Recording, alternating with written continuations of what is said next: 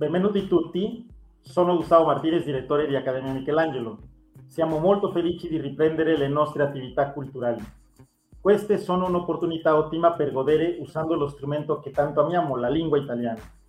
Che migliore forma di aprire queste attività che con la presenza di un amico, amico il professore David Baizabal, che ha scritto un libro e oggi ci parlerà su questo. Leggo in forma molto breve il suo curriculum. David Baizabal, nato a Puebla nel 1989, si è laureato in linguistica e letteratura ispanica presso la UAP. Ha pubblicato narrativa breve e recensioni in Messico e America Latina, e nelle antologie El libro de los seres no imaginarios, Miniviciario, pubblicato da Ficticia nel 2012 di José Manuel Ortiz Soto, Ráfaga Imagina, Imaginaria, pubblicato dalla UAP nel 2014 di Fernando Sánchez Clelo e altri. Il suo libro, El desamparo della bestia, è stato pubblicato nel 2020. Attualmente frequenta il Master in Letteratura Hispanoamericana alla UAP. Allora, professore, anzitutto grazie di cuore per aver accettato il nostro invito e per farci l'onore di ascoltare la tua presentazione. A te la parola.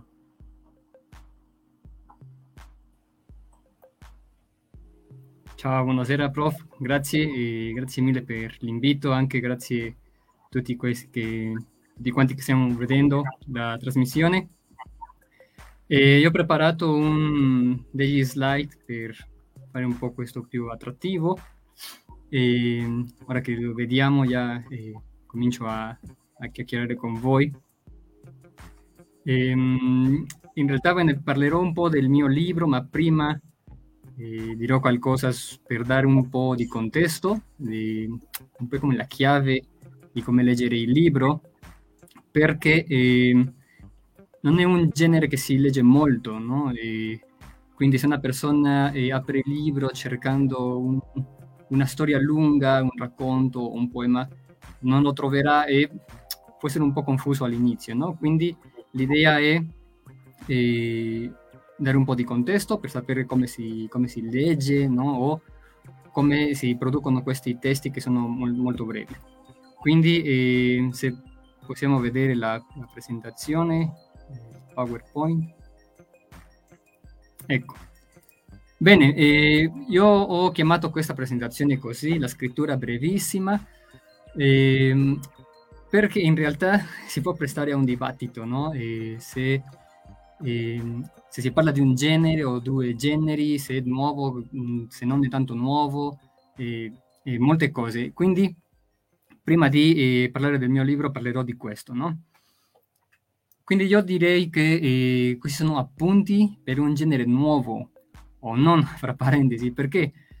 Perché alcuni dicono che non è un genere, alcuni dicono che sono più di, che più di, di un genere, o forse anche possiamo dire che non è già tanto nuovo, perché eh, di solito si dice che almeno in Messico è cominciato nel, nel eh, 1917 con Julio Torri che ha pubblicato eh, il primo libro, tradizionalmente si considera così, il primo libro di minifiction. E, ehm, quindi abbiamo almeno due parole, no? minifiction e microrelato eh, lo sto usando in spagnolo perché eh, non so veramente se in Italia o in italiano medio, eh, non so se, se c'è una tradizione di questa scrittura brevissima. Letteralmente la traduzione sarebbe mini finzione e il micro racconto, no? il racconto breve, ma non so se esiste una tradizione così, allora preferisco chiamarlo così in spagnolo. Ci sarebbe anche un'altra parola, no? che è il mini cuento, ma eh, di questo non, non, ho nessun dubbio, per me il cuento è un una storia, un racconto tradizionale, solo che molto piccolo e quindi di questo non c'è molto eh, da discutere, no? Allora, eh, minifiction o microlato, la prima cosa è dire che non c'è nessuna regola, non c'è, non è come una eh, regola matematica, una formula, no? Perché stiamo parlando di letteratura e anche l'idea di questa eh, chiacchierata non è dare una lezione di letteratura, no? semplicemente di eh, raccontarvi qualcosa. Quindi ehm, si potrebbe dire eh, meglio che ci sono eh, caratteristiche o ehm, forme ricorrenti no, in questa scrittura breve. Prima vi dirò eh, quelle cose che io considero che sono eh, sempre presenti eh, nella minifiction e nel microrelato e poi vedremo altre cose no? che non appaiono sempre ma che sono molto molto eh, comuni.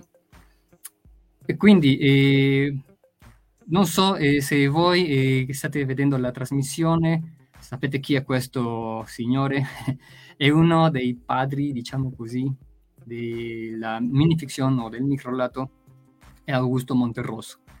Ehm, perché ho messo una foto eh, di Monterroso? Perché la prima cosa che è sempre presente, più che una caratteristica di, questi, di questa scrittura breve, è una conseguenza no, della forma in cui si scrive. Quindi eh, dal nome minifiction, microlato, questo prefisso già eh, ci dà un'idea, no? Questi eh, generi sono brevi. Breve, quanto breve?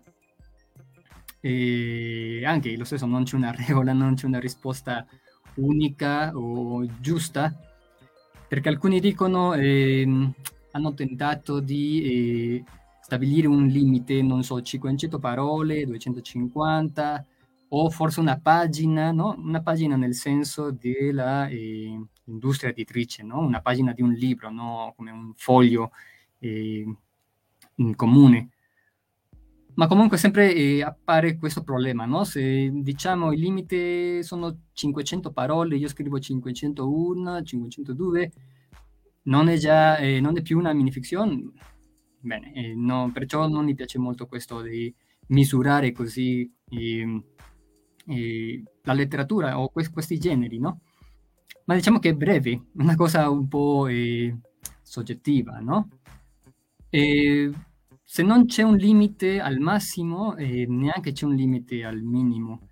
Ci sono alcuni testi, per esempio, che eh, solo abbiamo un, un, titolo e lo spazio dove eh, dovrebbe esserci un testo non c'è niente, è, è solo lo spazio, no? E, per esempio il titolo è Fantasma e il testo è bianco, no?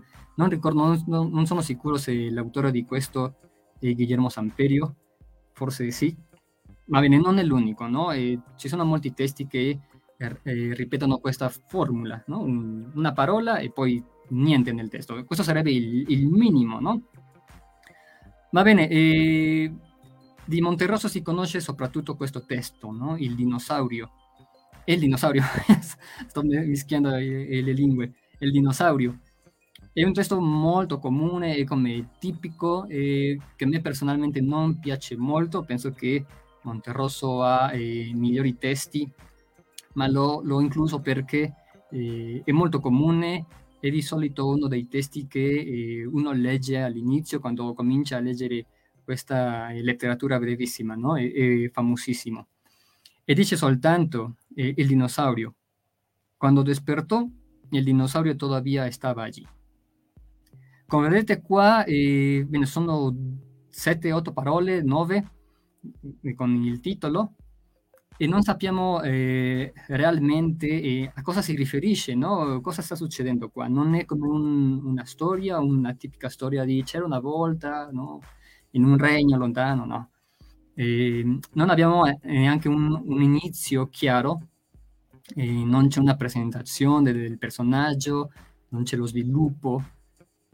Mm, sembra che eh, sia una, solo una, una frase no? eh, isolata, ma eh, in realtà si tratta di ehm, questi generi, come sono così brevi, il lettore de- deve apportare, no? deve completare il senso del, del testo. Qua, come dico, forse è troppo, troppo breve e non abbiamo molti elementi per eh, sapere come interpretarlo, no? Di questo testo eh, ci sono alcune teorie, per così dire teorie, eh, alcune storie no? di a cosa stava pensando eh, Monterroso quando eh, scrisse questo, questo testo. E alcuni dicono si riferiscono a si riferisce a un altro autore o bene, si potrebbe interpretare anche da, dal punto di vista politico, anche, no? Ma bene. Eh, questo è un esempio breve. Quanto eh, semplicemente breve, no? che in un colpo diciamo, d'occhio eh, uno eh, possa eh, vedere tutto il testo. Poi ehm, c'è un'altra, eh, mm, non è caratteristica, come dico, è più come una conseguenza di questa scrittura, che il testo deve essere contundente. Perché? Perché come abbiamo eh, poco spazio, abbiamo poche parole da usare, le parole devono essere precise, devono essere eh, esatte. Quindi non possiamo sprecare, diciamo così, non possiamo sprecare lo spazio per eh, descrivere una, un'immagine eh, che non apporta no, alla storia, che non è importante alla fine. Quindi deve essere preciso, contundente. Ho messo questa immagine perché è una forma di eh, presentare visualmente questo testo di Arreola. Ehm, perché, so, eh, perché, ho scelto questi autori? Dico, eh, Arreola, Monterrosso e Torri sono eh, i tre primi autori, no? È come il primo canon della scrittura brevissima, almeno in Messico. E Monterrosso ha scritto eh, questo, ha incluso questo testo in un libro che si chiama eh, Obras completas e otros cuentos ed è stato pubblicato nel 59. Arreola che ha scritto questo è parte di un bestiario, non già come si scriveva il bestiario nel Medioevo, ma già una forma più eh, moderna. E questo l'ha scritto nel 38, bene, si è pubblicato nel 38. Quindi vedete come c'è una differenza di, di anni importante, no? Ehm, bene, leggerò questo e poi vi, dico qualcosa di, di, di questo testo. E dice, el sapo salta de vez en cuando solo para comprobar su radical estático. El salto tiene algo de latido. Viéndolo bien, el sapo es todo corazón. Pensando en un bloque de lodo frío, el sapo se sumerge en el invierno como una lamentable crisálida. Se despierta en primavera, consciente de que ninguna metamorfosis se ha operado en él. Es más sapo que nunca, en su profunda desecación. Aguarda en silencio las primeras lluvias. Y un buen día surge de la tierra blanda, pesado de humedad, henchido de savia rencorosa, como un corazón tirado al suelo. En su actitud de esfinge hay una secreta proposición de canje, y la fealdad del sapo aparece ante nosotros con una abrumadora qualità di espejo. Bene, questo è il testo di Arreola, che come vi dico è stato pubblicato in un libro che si chiama Bestiario. Quindi eh, qua eh, cominciamo già a avere un dibattito se il genere minifiction o microlato eh, è un genere nuovo o non tanto, perché se questo testo lo consideriamo minifiction o microlato, eh, vedremo dopo se c'è una differenza, eh, se questo è una minifiction, quindi il bestiario che ha un'origine nel Medioevo sarebbe minifiction. O se diciamo che questo è parte di un bestiario, questo non sarebbe minifiction, no? Quindi è sempre difficile eh, dire con assoluta certezza eh, che cos'è una minifiction o un microlato, no? Ma alla fine eh, questo si può considerare eh, dentro del, eh, dell'universo, diciamo, della letteratura brevissima, no? che alla fine quello che io ho avuto in mente per scrivere quello che ho scritto, no? semplicemente scrivere in una maniera breve. E come vedete qua eh, le parole sono precise, non che abbiamo una cosa che non sia importante per il senso generale del testo. A me, a, a, a parte Ariola, mi piace molto, no? E vedremo come eh, sia avuto un, un, un influsso importante no? per me. Bene, poi sì, possiamo parlare già di eh, caratteristiche ricorrenti. Questo della brevità e del linguaggio eh, preciso, come dico, è una cosa necessaria, cioè una conseguenza di scrivere così breve. Ehm, io non direi, per esempio, che eh, la scrittura o l- la lunghezza no, breve eh, è una caratteristica perché eh, sarebbe un po' strano, penso, dire che un, di un romanzo no? di, non so, 300 pagine, per definire un romanzo non diremmo che deve essere lungo, perché è una cosa un po' ovvia, no? quindi non è una cosa che possiamo dire che è una caratteristica per, per lo studio, almeno dal mio punto di vista, no? Ma poi possiamo sì parlare di caratteristiche, e questo è importante, ricorrenti, non è necessario, non una cosa essenziale, è una cosa che succede di solito nei, testi brevi, ma che io non considero importanti in, in, un grado di... Eh, che se non abbiamo queste caratteristiche non possiamo parlare di microlato minifiction. Quindi son, sono cose che appaiono di solito e che infatti a volte a me non piacciono molto. Bene, la prima cosa, per esempio, è che i testi di solito sono intertestuali. Cosa significa questo di intertestuali? Che il testo eh, presenta uh, alcune, eh, per, alcuni personaggi o una frase, un titolo, cioè un passaggio del testo che non si capisce al 100% se non ho in mente un altro testo di un altro autore o dello stesso autore, ma di un altro libro o un altro testo dentro lo stesso libro. Quindi è un testo che eh, mi chiede di sapere un'altra cosa di un altro libro. Questo è come un dialogo, diciamo, fra testi. Eh, per esempio questo di Julio Torri, che è così come dire il, padre no, della eh, scrittura brevissima in Messico, non perché sia stato il primo a scrivere un testo breve, ma perché eh, sembra che eh, sia stato il primo a scrivere una, eh, essendo cosciente, no? di scrivere una forma diversa per la brevità. Qui, eh, per esempio, il, il, testo si chiama Asirse, e se noi non sappiamo chi è Circe, eh, non è che non possiamo leggerlo, eh, non è che non possiamo capire in un senso eh, generale di cosa tratta il testo, ma eh, scapperà un po' eh, una parte del senso del testo, no? Quindi uh, abbiamo bisogno di sapere chi è Circe e poi sapere qual è il ruolo delle sirene. Se ricordate, per esempio, eh, Odisseo, no? Eh, esce dalla, o finisce la, la, guerra e deve tornare a casa da Penelope, ma nel suo eh, viaggio e finisce da, da Circe e Circe eh, trasforma eh, l'equipaggio, cioè le, persone che accompagnano Odisseo, li trasforma in maiali. e Odisseo si salva per un intervento di un dio, no?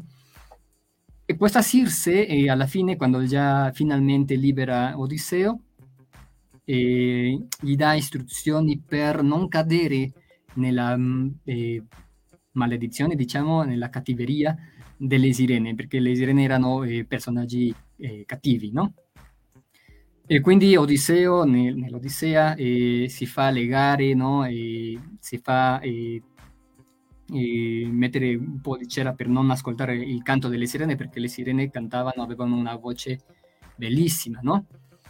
E quindi Torri quello che fa in questo testo è fare un giro, no? dare un giro alla storia. Allora leggo il, il testo, dice a Circe, Circe, diosa venerable, he seguido puntualmente tus avisos, mas no me hice amarrar al mástil cuando divisamos la isla de las sirenas, porque iba resuelto a perderme. En medio del mar silencioso estaba la pradera fatal. Parecía un cargamento de violetas errante por las aguas. Circe, noble diosa de los hermosos cabellos, mi destino es cruel. Como iba resuelto a perdermi, las sirenas non cantaron para mí. Questo testo, eh, come vi dico, eh, se non abbiamo chiaro chi è Circe, eh, che cosa succede con le sirene, non sappiamo esattamente qual è il senso, no? E cosa voleva dire qua Torri. Quindi questo è che un testo sia intertestuale è un dialogo con altri testi, per esempio qua un testo mitico no? della mitologia greca. Poi abbiamo un'altra cosa che è molto comune nei testi, ma come dico non è necessario, e infatti è una cosa che io eh, attualmente eh, evito da fare, che eh, creare un finale inatteso, un finale sorpresivo che non aspettavamo e che alla fine quasi sempre, non sempre, no, ma quasi sempre eh, ci porta a un finale eh, a, a, ridere, no? a ridere con il testo. È un po' pericoloso perché a volte può confondersi con una barzelletta, no? semplicemente con un gioco. Va bene, vediamo. Questo, eh, stesso, se sapete chi è, sarebbe bellissimo. è un autore su cui ho fatto la mia tesi di laurea, si, chiama, si chiamava José de la Collina. E, e, questo testo è molto divertente, ma come dico, eh, abbiamo un dibattito, no? Perché eh, questi testi così brevi possono confondersi con altre cose, no? Come dico con una barzelletta, per esempio. Va bene, eh, leggiamo il testo, si chiama El insulto e dice Y comenzó un largo, sinuoso, caracoleante, perifrástico insulto español que se prolongaba en oraciones subordinadas, incisos, paréntesis, imágenes, metáforas, silogismos, ejemplos tomados de la historia mundial y la sagrada, de la zoología y el derecho civil, menciones a la parentela del de enfrente, referencias a la coprofagia y a la necrofilia, todo jaspeado de interjecciones, rugidos, bramidos, y dicho con una hilación y un ritmo sin desmayo desde el mecagüen inicial al su madre último. Pero fue en vano porque para entonces el insultado, que al principio parecía interesado en aquel desarrollo retórico, ya se había marchado con cara de aburrimiento. Quindi se, se vedete un, un finale inatteso che non aspetta e che rompe, no? Letteralmente rompe con eh, con il tono del, del, testo, no? Perché infatti se parla di un personaggio che sta eh, insultando un altro eh, con una retorica molto elaborata, lo stesso succede in, nel testo, no? Tutte, questa, eh, tutte queste parole, no? Questa eh, lista che si fa, anche come un po' difficile, no? Di, eh, di seguire. E alla fine quando dice che la persona insultata è già andata via, uno, eh, uno ride, no? Perché alla fine questo perso- personaggio sta parlando da solo.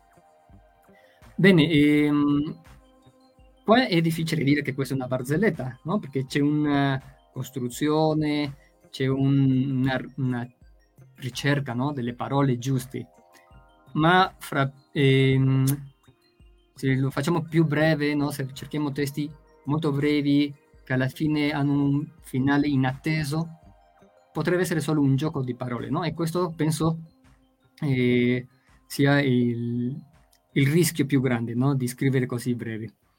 E cercando eh, questo, il riso del lettore.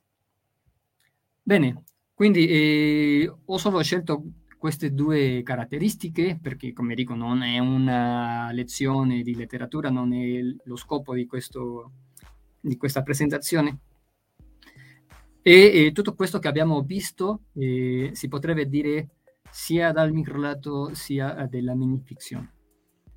Ma allora, se allora abbiamo due parole, microlato e minifiction, eh, possiamo chiederci se c'è una differenza o non.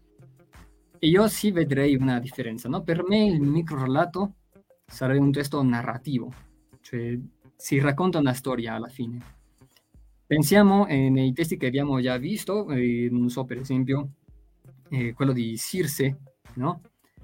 C'è una storia, il problema, eh, fra virgolette, è che dobbiamo conoscere l'inizio della storia, che è quello che succede nell'Odissea, no? E la fine, che deve tornare a casa Odisseo. Se conosciamo questo, abbiamo la storia completa, con una versione distinta, no? La versione di Giulio Torri. Ma alla fine si sta raccontando una storia, nel testo solo appare una parte, non appare l'inizio, non appare eh, la fine, ma c'è una storia. E questo per me sarebbe un microlato.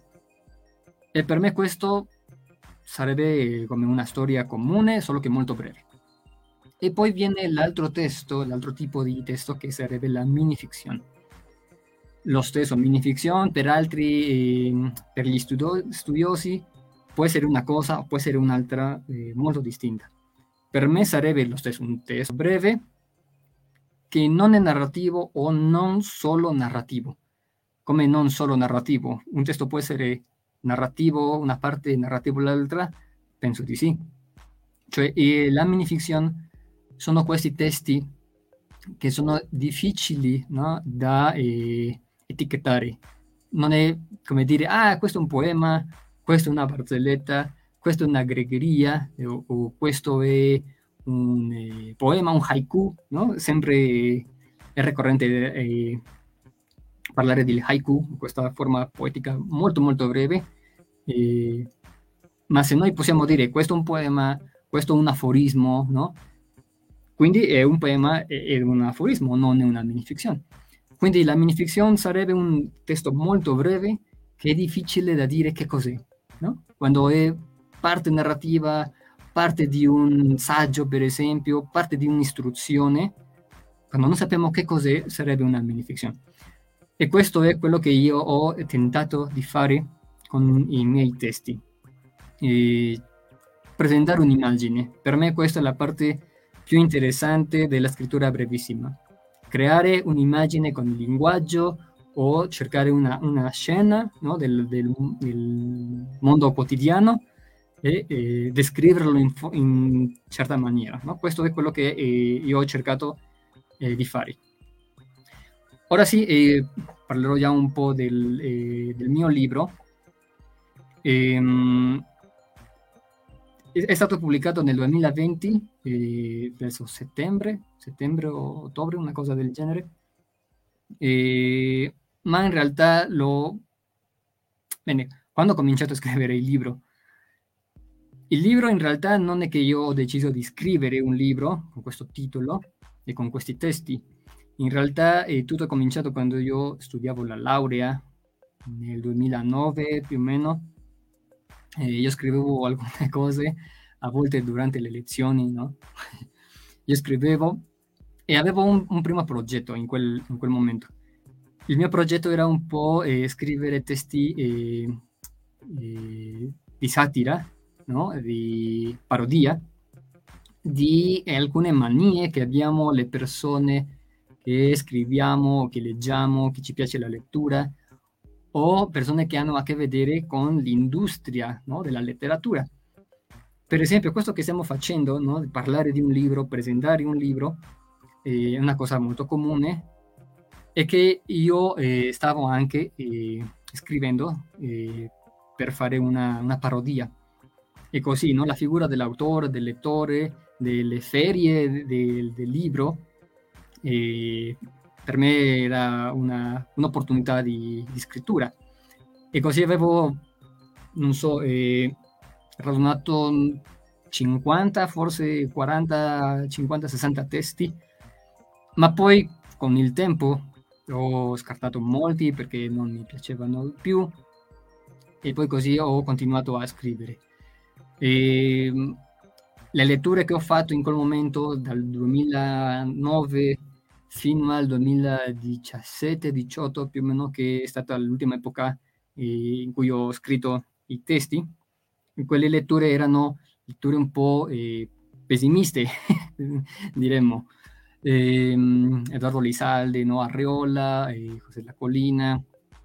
Bene, ah, letture che per me sono state importanti. E un autore italiano, in realtà, Cesare Pavese, un poeta che a me piace molto, molto molto pessimista e quindi eh, questa eh, queste letture hanno avuto un influsso nella mia scrittura penso no perché eh, i testi che eh, voi potete leggere in questo libro non sono testi eh, molto felici ma bene alla fine si tratta un po' anche di eh, scoprire o accettare cose che non accettiamo di solito da noi stessi no Bene, questo è stato il processo del, del libro. Ora, il titolo.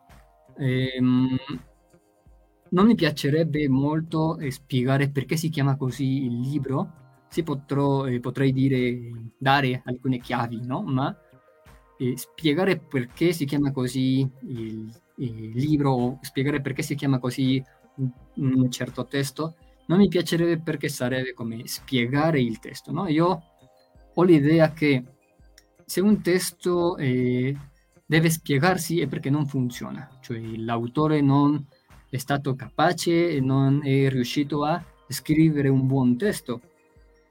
Quindi è come la sfida no? maggiore per l'autore, che il, il lettore possa leggere tutto e trovare questo che unisce i testi. E questa è un'altra cosa eh, che mi piacerebbe dire, no? eh, un libro di solito, non di solito, un libro non necessariamente deve essere tematico.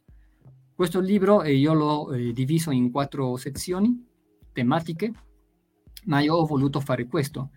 Ehm, e, e lo stesso con il titolo, no? Ho cercato in questi testi da quasi una, una decada, o più di una, sì, una decada, eh, cercare che cosa, che cosa era in comune no? in, in, tutti i testi.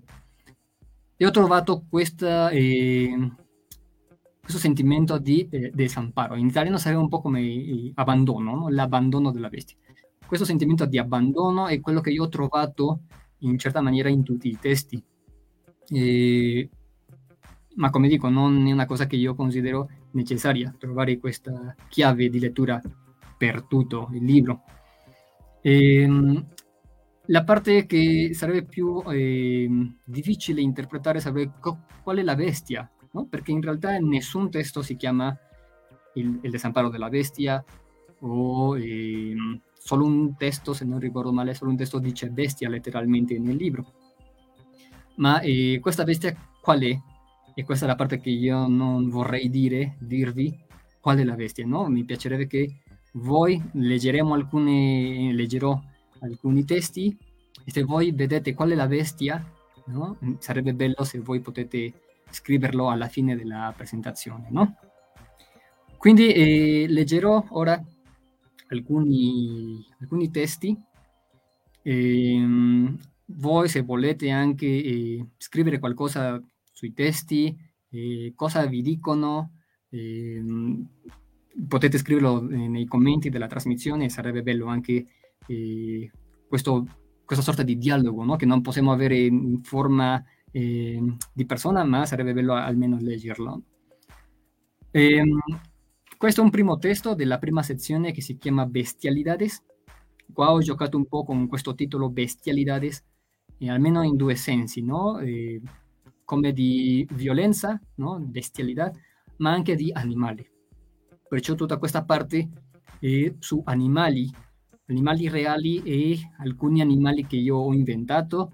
Eh, ho cercato di fare una descrizione o trovare a volte il, il, il bello nel brutto. Per esempio, ho un, non, non l'ho incluso qua nella, nella presentazione, ma lo leggo perché è molto, molto breve. Questa sezione che è di animali, eh, come dico, eh, ho cercato di trovare a volte il bello nel brutto o cercare un altro punto di vista, no? Di come vedere alcuni animali, cose che non vediamo di solito. Ehm, ho l'esempio eh, di, del serpente. Il serpente di solito è un animale che eh, ci fa schifo o che non è molto amici de, degli umani, no? Ma io ho cercato non so, un'immagine bella, eh, una questione che è naturale. Quindi il testo si chiama Tortugas, ma dice così.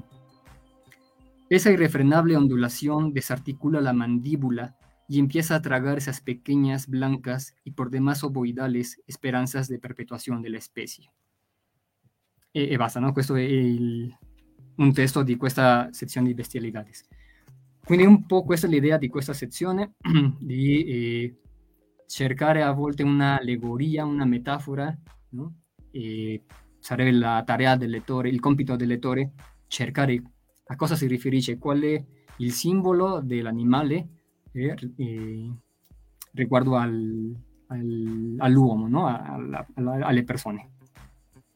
Bene, questo primo testo che voi vedete, breve e rapida stampa del caracol, è un testo anche già un po' vecchio, diciamo del 2000 12 forse, ¿no? Y dice così. El caracol se refugia en una pregunta que carga sobre sí. El peso es tan grande que lo obliga a arrastrarse dejando un llanto inconsolable a modo de baba. Eh, qual è questa domanda? Non lo so. Se voi volete scrivere quale sarebbe quella domanda che si, che si fa, eh, sarebbe bella, no? Poi, un altro testo che a me piace molto, perché gli scrittori abbiamo testi preferiti e altri che no. Infatti di questo libro ci sono alcuni che non mi piacciono già molto, no? alcuni testi che dico, eh, questo non mi piace, ma questo pulpo sì, sì mi piace. E dice, ¿dónde más podía vivir sino en el fondo? Toda necesidad viene de lo profundo y este abrazo de suavidad grita ocho veces que no lo dejen solo. Y en cada grito hay tantas bocas que besan desesperadamente, que se aferran a cada silueta encontrada allá abajo para llevarla, en silencio por supuesto, al abismo, a la más oscura necesidad, al amor. Bene. Poi eh, c'è un'altra sezione del libro che si chiama Mundanità. Mundanità, sì. E, è questo, no? E, scene della vita quotidiana e ho cercato di scrivere un primo testo di questa sezione, un testo un po' forte, no? violento, perché così vedo eh, il mondo quotidiano, no? cioè viviamo in un mondo eh, violento. Quindi ho scritto questo testo que se llama 7.30 AM. Con solo abrir la puerta, los quejidos incrementan con fuerza y la pesadilla se le abalanza. Una fila interminable de autos y autobuses rechinando, amontonándose, engullendo hombres y mujeres. Un maletín arrebatado con punzocortante premeditación y un vientre herido. Una mafia de ojos limosneros a lo largo de toda la calle. Cierra, fecha llave, es lunes y se hace tarde. Qua la storia continua come voi volete, no? Ehm, un altro testo di questa Mundanidad, che si chiama Inocentes. De pronto, un encarrerado bocinazo de imparables toneladas se vino encima. Quedamos como un insecto bajo el peso de un rinoceronte muerto. ¿A quién le echamos ahora la culpa si las cenizas ya nos hermanan? C'è un'altra sezione del libro che si chiama Trazos, ma eh, ho preferito eh, avanzare alla seguente eh, sezione perché per non fare troppo lunga la presentazione e per avere un dialogo con voi. E questo è già dell'ultima sezione del libro che si chiama Desamparos. E questo è anche un libro che a me piace molto, l'ho scritto verso il 2010-11 se llama libación. Este es el último tributo que te ofrendo. Libo para ti mis últimas palabras, mis más legítimas intenciones. No hay altar. El lugar donde te revelaste, ahora inaccesible, es el mausoleo de mis aflicciones y del falso pacto perenne. Tomarás esta ofrenda en secreto y, por la naturaleza orgullosa de los dioses, clavarás tu silencio y tu ausencia en mi espalda. vedete che già eh, questo testo e questo che continua sono già di un tono più eh, no? come vi dico. E è la sezione che io eh, mi sono goduto di più, è la sezione che mi piace di più. Questo è l'ultimo testo, se non ricordo male, eh, Delirium Nominans, anche mi...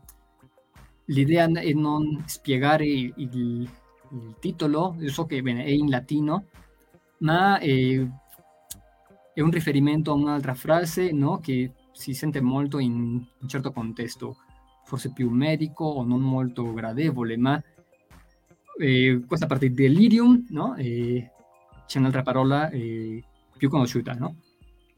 Bene, delirium nominans. Siento tu nombre deslizarse por mi lengua, resbalarse por mis labios. Deja un rastro de astringente tristeza, un amargor avinagrado. Beso tu nombre cuando está a punto de desprenderse de mi boca, pero su lánguida dulzura por tu recuerdo se fermenta. Constante alcohol es tu nombre en mi boca. Bebo de él porque tu imagen ya no basta, a nada sabe. Me sirvo las letras precisas que te llaman, tus exactos mililitros, para despertar siempre al día siguiente con la convicción de que habré de encontrar, por fin, algún viejo, algún vestigio tuyo por la casa, el mínimo indicio de que no eres solo parte de una eterna resaca. Ebbene, questa è una piccola mostra dei testi che vengono eh, nel libro. Con questo eh, ringrazio tutti quanti. Eh, vedete, ho... mi è scappata una parola in spagnolo, ma invece di gracias deve dire grazie, no? E quindi eh, io eh, eh, vi chiedo se avete una domanda, forse possiamo eh, vederla qua sui commenti, la trasmissione e possiamo eh, chiacchierare un po'. Dice, c'è qualche raccomandazione per leggere un autore di eh, testi di terrore? Miguel Lupian, eh, Miguel Lupian ha scritto eh, alcuni libri così brevi. Non, so, non sono sicuro se eh, ci sarà lui alla Feria del Libro della BUAP, che sarà la prossima settimana, ma lui ha scritto almeno, ricordo, un libro che si chiama Animula, Animula, e sono molti, molti testi e lui sempre scrive terrore.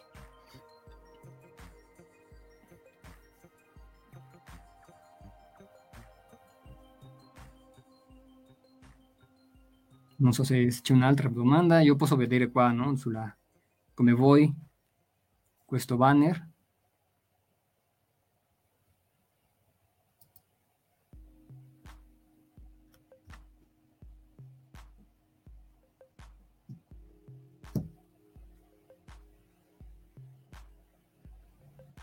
Valeria Peregonismo, grazie, grazie Valeria, tante grazie.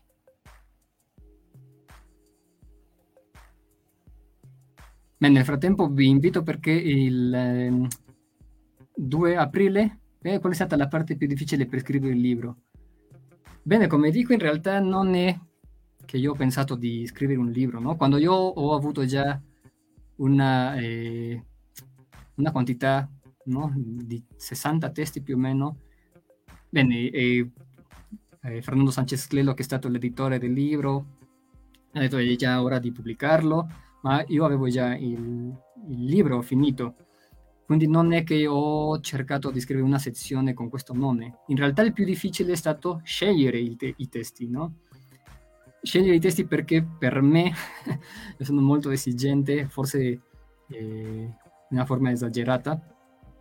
E se avevo, non so, 80, ho scelto la metà e poi Sanchez Clelo mi diceva no, non devi essere così duro con te stesso, no? E puoi includere più testi. Quindi la parte più difficile per me è stata scegliere i, i testi e sapere quali includere, quali non. E, ma sì, dirò, potrei dire che la parte che ho eh, goduto di più è stata l'ultima, l'ultima, l'ultima sezione, che sono i testi che ho scritto fra 2016 e 2018, no? Questi questo periodo l'ho, l'ho goduto molto. In realtà tutti, ma eh, questa sezione è la, la mia preferita.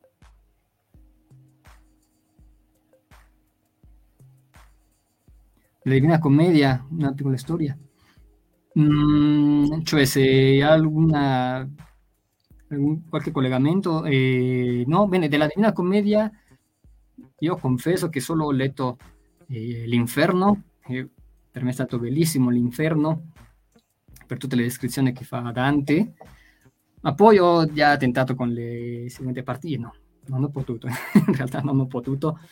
E la mia ammirazione per eh, coloro che possono leggere tutto, eh, tutta la Divina Commedia, eh, non, non, direi che è stato un influsso Dante,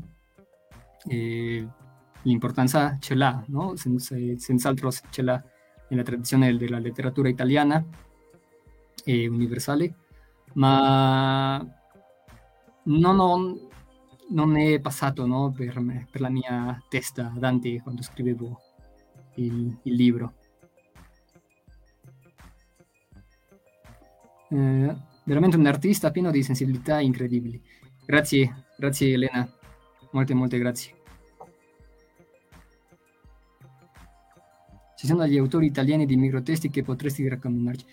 In realtà non lo so, non lo so, ma ehm, c'è un professore eh, che si chiama Iran Bar- Barrios, Barros, Iran Barrios.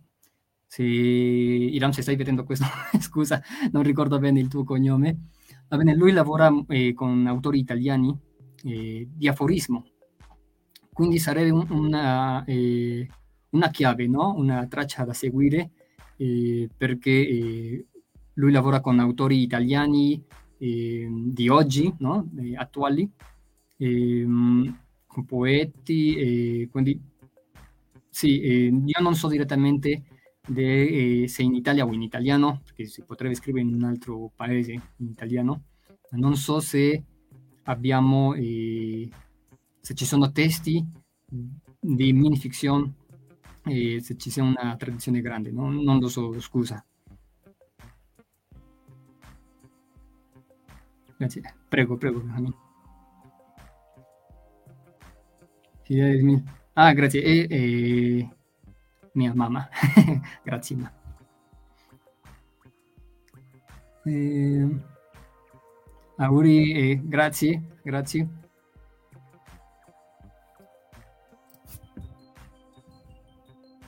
Poi dice, tu ci sarai nella fiera del web? Sì, sì, il 2, eh, quello che stavo dicendo, il 2 aprile, sabato, alle 5, nel, eh, si chiama Sala di Proiezioni, eh, sarò io con altri autori e in realtà c'è un incontro di autori di minifiction 2 e 3 aprile, sab- sabato e domenica, e alle 5 no?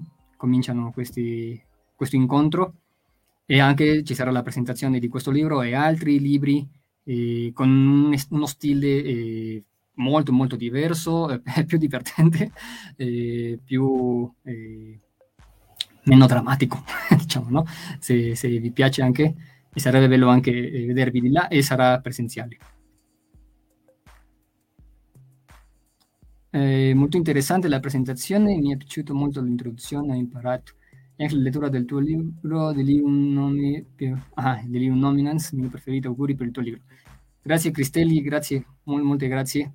E, e ho cercato di fare una cosa semplice, no? Perché non era, non era l'idea qua dare una lezione molto molto lunga.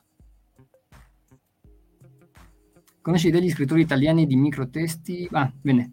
Questa è la, la domanda, no? Sì, no, non conosco eh, autori italiani. Eh, in realtà ho, ho, smesso di leggere molto eh, minifiction e infatti di scrivere, perché come vi dico ci, ci, sono cose che non mi piacciono molto e questo di creare finali sempre eh, che, che, fanno ridere il lettore.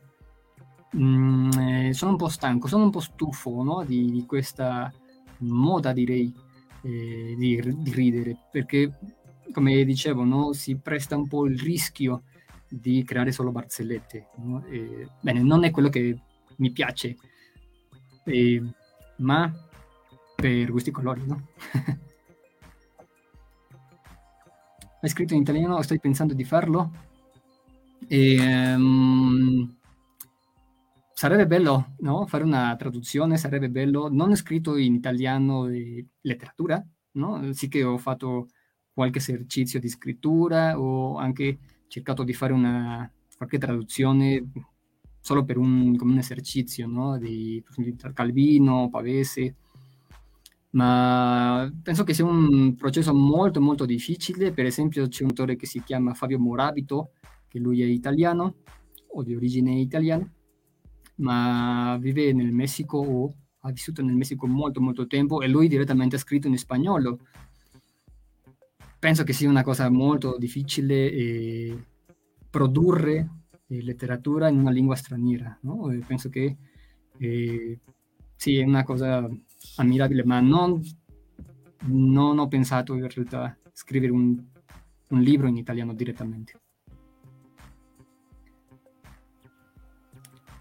Eva, ah, Eva, tanto piacere di, di, vederti.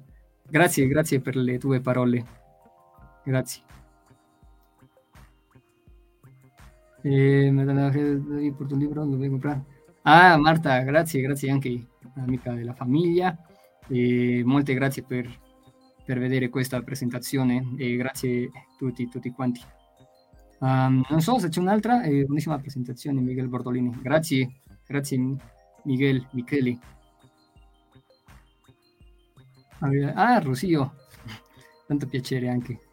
Bene, ci sono alcuni alunni che io ho conosciuto all'Accademia. Bene, eh, credo in, possiamo già eh, finire. Io eh, darei la, la, parola al prof Gustavo, anche vi ringrazio un'altra volta eh, per le sue parole, per eh, accompagnarmi, accompagnarci a questa presentazione e, e grazie mille anche eh, ringrazio il prof Gustavo per, per l'invito.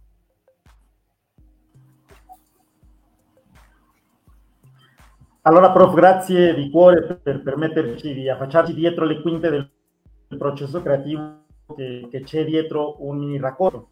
a volte non ci rendiamo conto del lavoro che, che richiede e non sappiamo come apprezzarlo.